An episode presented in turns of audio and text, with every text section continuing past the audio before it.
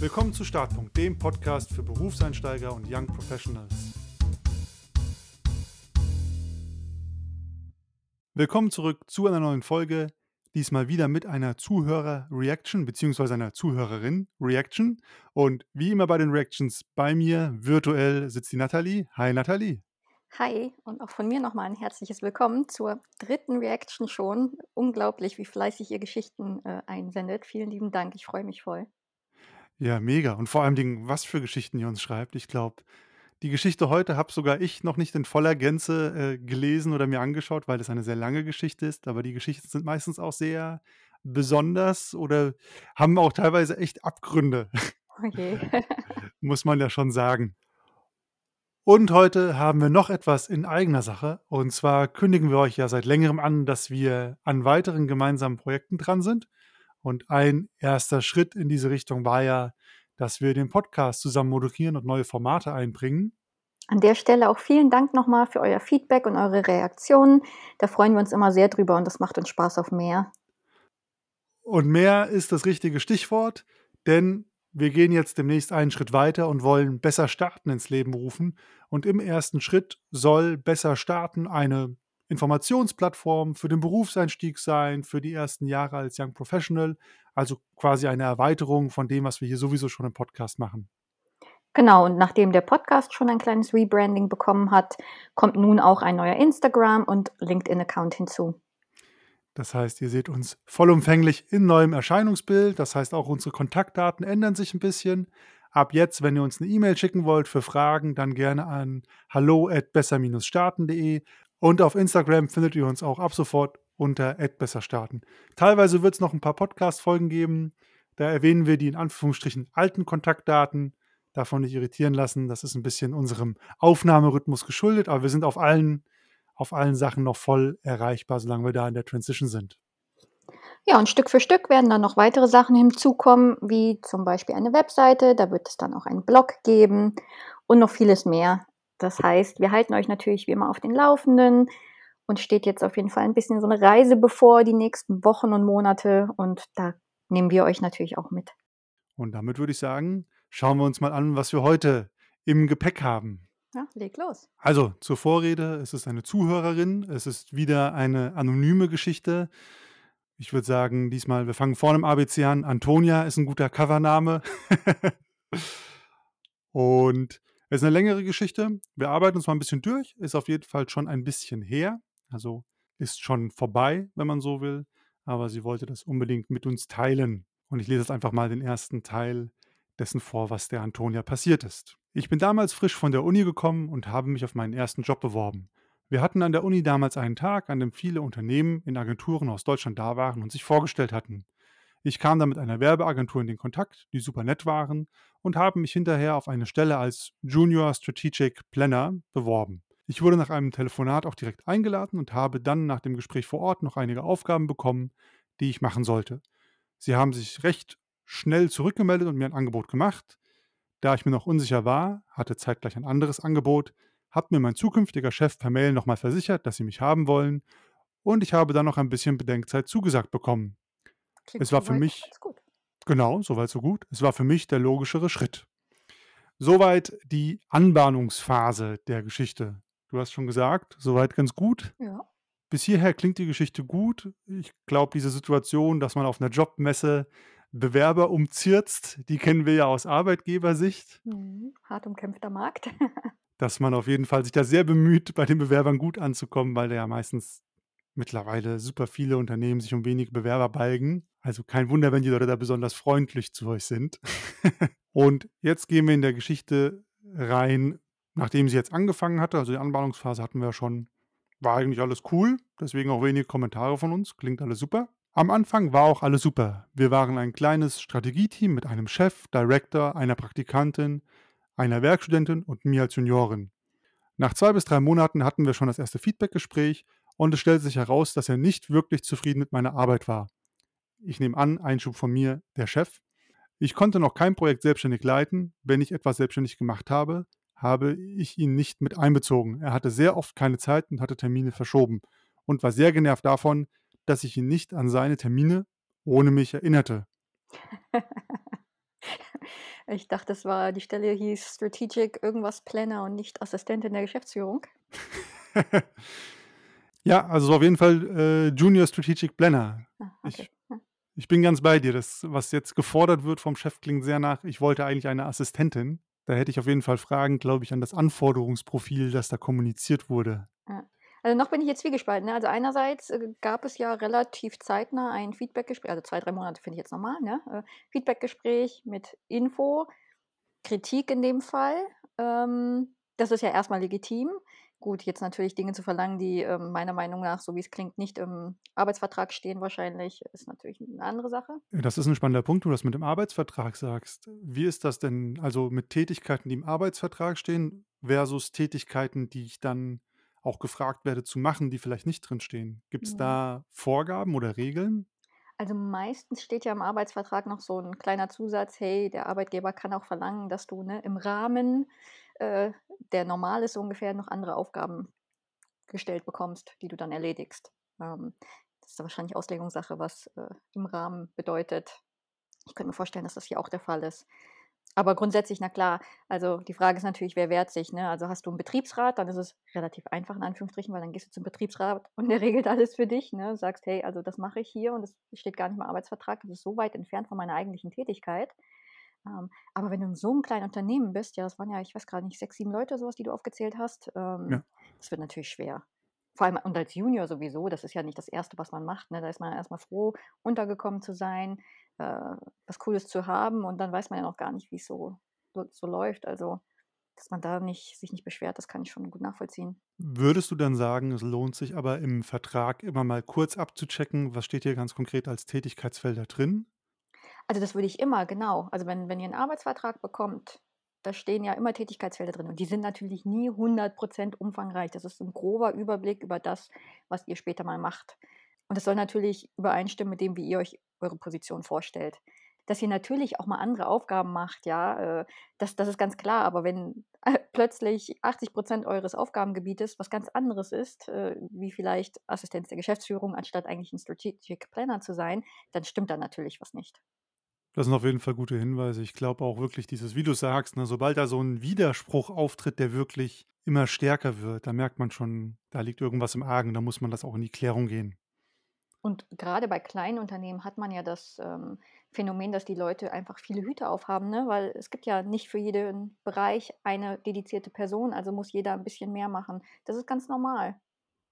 Das finde ich auch 'n guten Punkt, diese Differenzierung zwischen Groß und kleinen Unternehmen. Ich glaube, in 'nem Konzern, sobald du da zu viele oder zu häufig Aufgaben machst, die nicht in deinem Vertrag stehen, kannst du echt viel schneller und härter darauf pochen, dass es nicht im Vertrag ist. Wohingegen beim kleinen Unternehmen klar, also wir haben ja auch 'n ganz riesiges Spektrum an Aufgaben erfüllt, einfach weil das Unternehmen ist kleiner, aber dann ist es auch selbst gewählt. Ich glaube, das ist ja auch mal 'n spannender Unterschied. Habe ich selbst gewählt, das noch zu machen, weil ich mich mit dem Unternehmen identifiziere und das sinnvoll ist, um uns voranzubringen, oder wird mir was von oben aufgedrückt und dann wird mir noch negativ ausgelegt, wenn ich's nicht gut mache? Mhm. Dann gehen wir mal ein bisschen weiter in der Geschichte, was die Antonia mit diesem Feedback gemacht hat. „Das habe ich alles aufgenommen und versucht, mich zu verbessern. Das Schlimmste an der ganzen Art waren aber seine Launen. Er war oder ist es wahrscheinlich noch immer ein Choleriker vom Herrn und wenn er schlechte Laune hatte, konnte man nichts richtig machen. Die Mhm. Praktikantin und ich haben dann versucht, ihm aus dem Weg zu gehen und die Mittagspausen auch immer ohne ihn gemacht. Mhm. Wir durften auch inoffiziell nicht vor ihm gehen. Er hat immer mindestens 1,5 Stunden pro Tag Überstunden gemacht.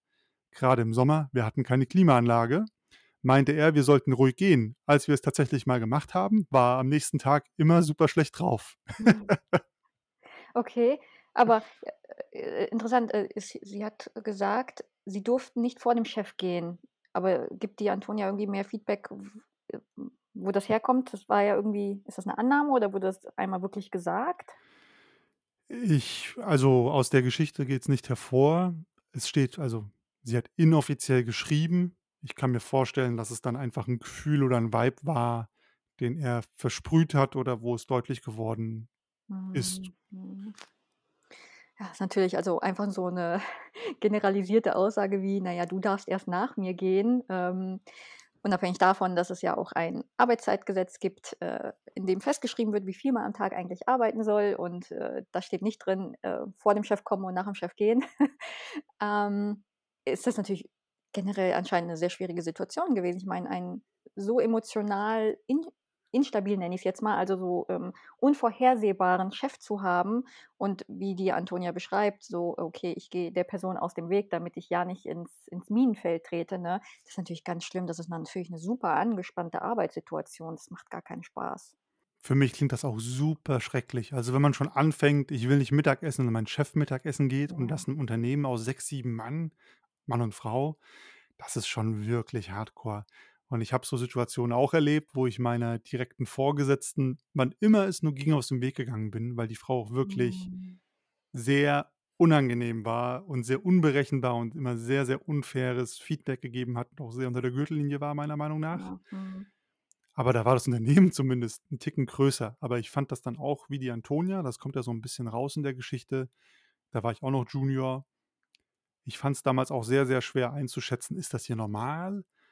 Bin ich einfach zu schlecht?“ Der Gedanke kommt einem dann ja schon mal. Mhm. Und wie gerechtfertigt ist dieses Verhalten mir gegenüber oder nicht? Und kleiner Spoiler, so 'n Verhalten ist eigentlich nie gerechtfertigt, weil das ist einfach kein cooler menschlicher Umgang. Mhm. Was mir noch gefallen hat an der Geschichte, und das ist ja auch was, was du immer wieder kritisierst bei Führungskräften, ist dieses das eine sagen, aber wenn's dann wirklich gemacht wird, Mhm. beleidigt sein. Also so: „Ihr könnt ruhig früher gehen.“ „Ah, die gehen ja wirklich früher. Die machen wirklich, was ich gesagt habe.“ Und Mhm. dann darüber sauer sein. Das finde ich auf jeden Fall auch immer 'nen ganz schlechten Stil, weil man damit ja auch den den Mitarbeitern super wenig Halt gibt, 'ne super wenig Zuverlässigkeit. Auf welche Aussage kann ich mich verlassen?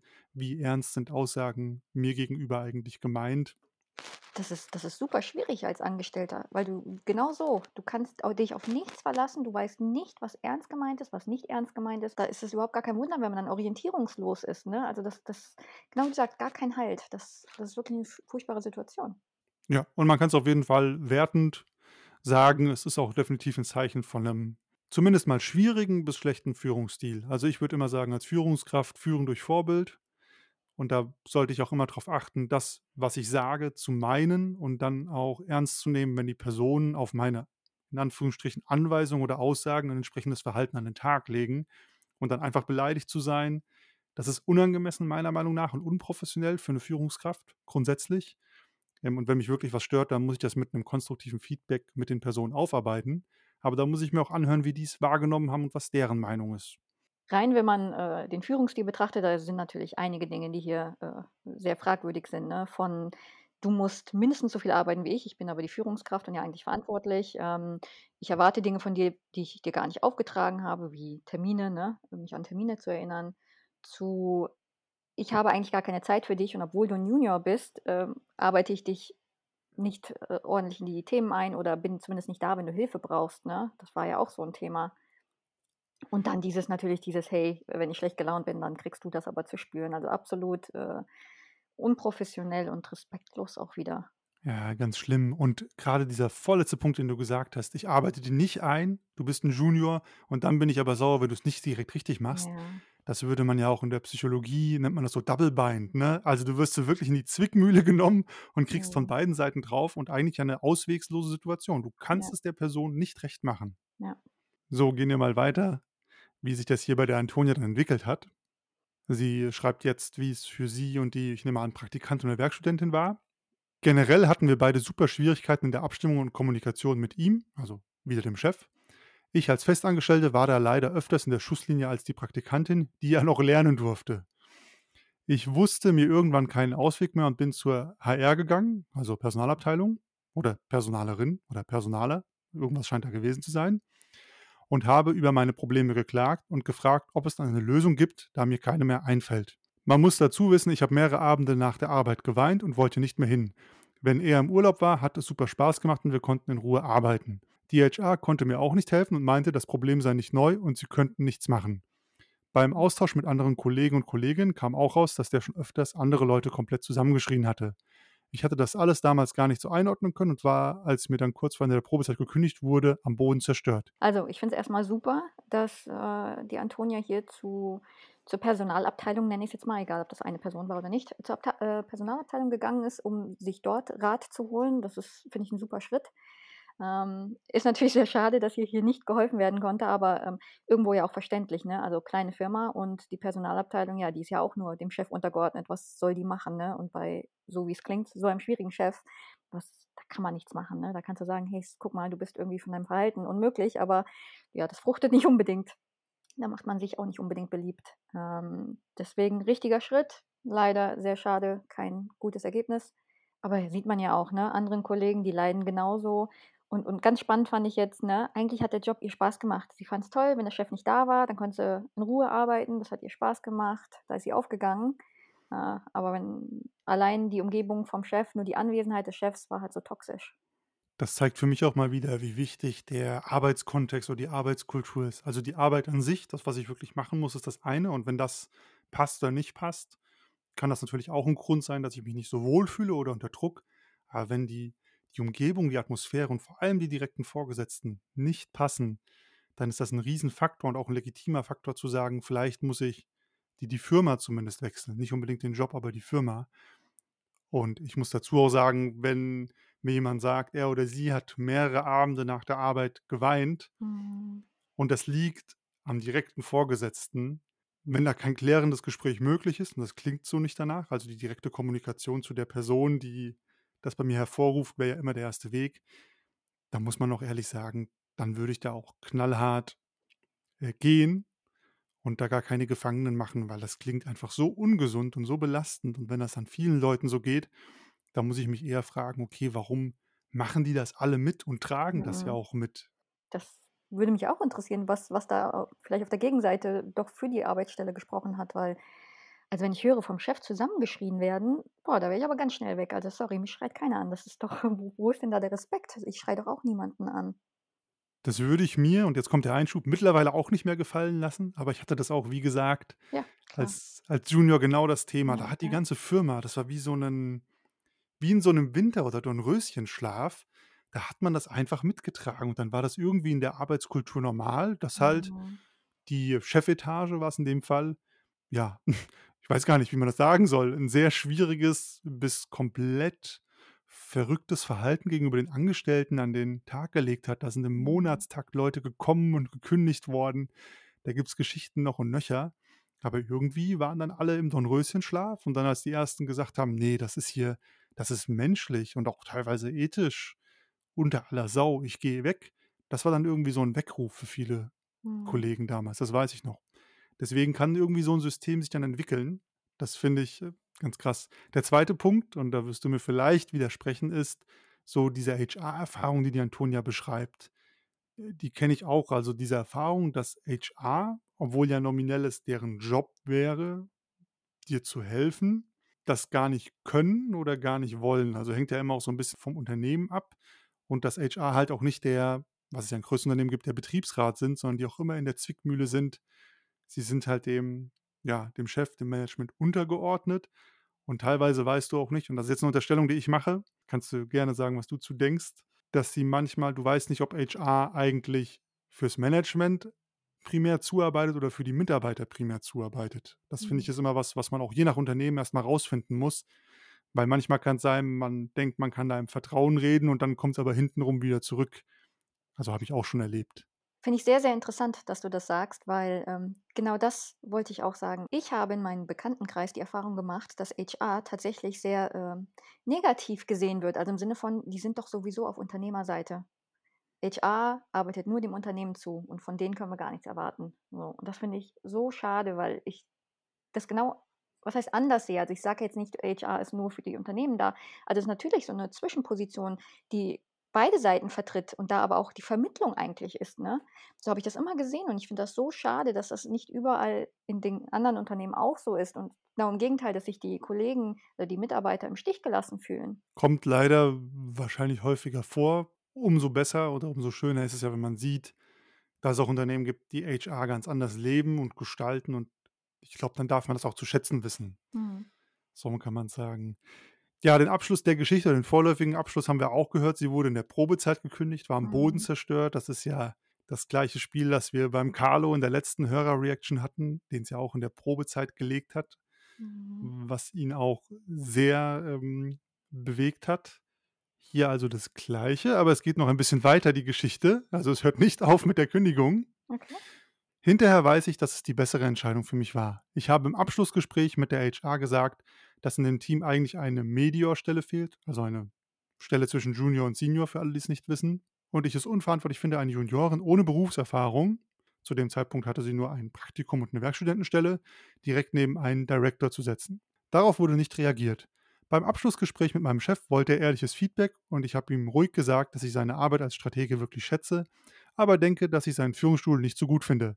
Daraufhin ist er ausgerastet und hat mich angeschrien, warum ich denn persönlich werden würde.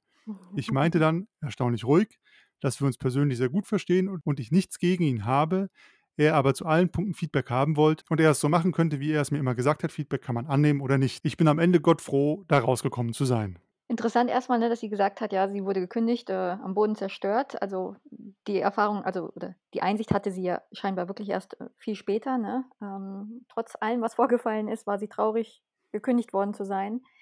Ähm, das ist natürlich schon erstmal. Tut immer weh, gekündigt zu werden. Also ich kenne das selbst.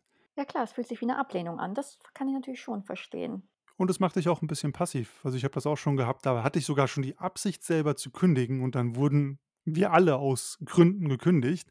Und obwohl ich Mhm. vorhatte zu gehen, obwohl ich quasi in der Woche drauf selber gekündigt hätte, hat sich's komisch angefühlt, Aha. dass ich gekündigt werde. Also, du ru rutschst von so 'ner aktiven in 'ne passive Rolle und jenseits von der Ablehnung tut das halt auch, glaube ich, immer weh. Ansonsten, äh, super interessant noch, der Chef hat das sofort persönlich genommen, ne? Sein sein Leadership Skill oder seine Führungsqualität, äh, das hat er gleich gleichgesetzt mit seiner Persönlichkeit. Ähm, kann ich irgendwo verstehen, weil natürlich ist das die Art und Weise, wie du bist, ne? So bist du ja meistens dann immer. Aber ja, hat er sofort gezeigt, dass, äh, die Antonia hier recht gehabt hat hat, äh, wenn wenn er dann gleich geschrien hat. Also, ähm, ich hoffe, er hat hinterher irgendwann mal eingesehen, dass er tatsächlich keinen so geilen Führungsstil hat. Da weiß man auch gar nicht, was man zu sagen soll. Also, egal, wir waren ja nicht dabei. Niemand keine Ahnung, wie die Antonia das Feedback rübergebracht hat. Also, kennt man ja auch. Manchmal bringt man die Sachen 'n bisschen ungünstig formuliert an, sodass schon 'ne Augenbraue hochgehen kann. Aber grundsätzlich im normalen Business-Kontext, sobald da rumgebrüllt wird, rumgeschrien, am besten auch noch im One-on-One und dann in so 'ner hierarchisch asymmetrischen Si Situation, da weißt du schon, hier stimmt einiges nicht. Und das ist wieder zu 100% unangemessen und unprofessionell. Rumbrüllen aufm Arbeitsplatz, das kann man machen, wenn man Fußballtrainer ist oder ich weiß nicht, dann hört's schon langsam auf. Ich weiß gar nicht, wo das noch normal ist. Wenn's sehr, sehr laut ist man möchte, dass die anderen einen hören. Aber mehr Gründe fallen mir nicht ein, auf der Arbeit rumzubrüllen. Nein. Absolut unter aller Sau. Egal, was die Leute zu einem sagen. Ja. Und zum Abschluss hat die Antonia noch ein kleines Schmankerl zum Ende, äh, wie sie selber schreibt. Das will ich uns natürlich nicht vorenthalten. Als er im Urlaub war, sollten die Praktikantin und ich einen Pitch vorbereiten und uns eine kreative Kampagnenidee ausdenken und auch direkt einreichen, da die Frist direkt in seinem Urlaub war. Wir haben, wie ich auch im Nachhinein finde, ganz gute Ideen ausgearbeitet. Er kam immer wieder und hat uns fertiggemacht, dass wir den Pitch verloren haben und warum wir nicht auf die am Ende gewinnende Idee gekommen sind. Ja, warum hast du die Lottozahlen nicht erreicht äh, erraten? Völlig absurd. Also, für alle, die das nicht wissen oder kennen, Pitch-Situation im Marketing, Consulting-Umfeld ist immer das Gleiche. Irgendein Unternehmen sucht sich Dienstleister und sagt: „Pitcht mal eine Projektidee, einen Vorschlag, wie wir das lösen können.“ Und dann treten mehrere Agenturen oder Unternehmen gegeneinander an, müssen sich vorstellen, müssen ihre Idee präsentieren, pitchen und dann ist, zumindest in meiner Erfahrung, ist 100% Glückssache, ob man den Zuschlag bekommt oder nicht. Und wenn man mit Juniors antritt, kann man schon mal fest davon ausgehen, dass es eher nix wird. Also, das ist mit Ansage.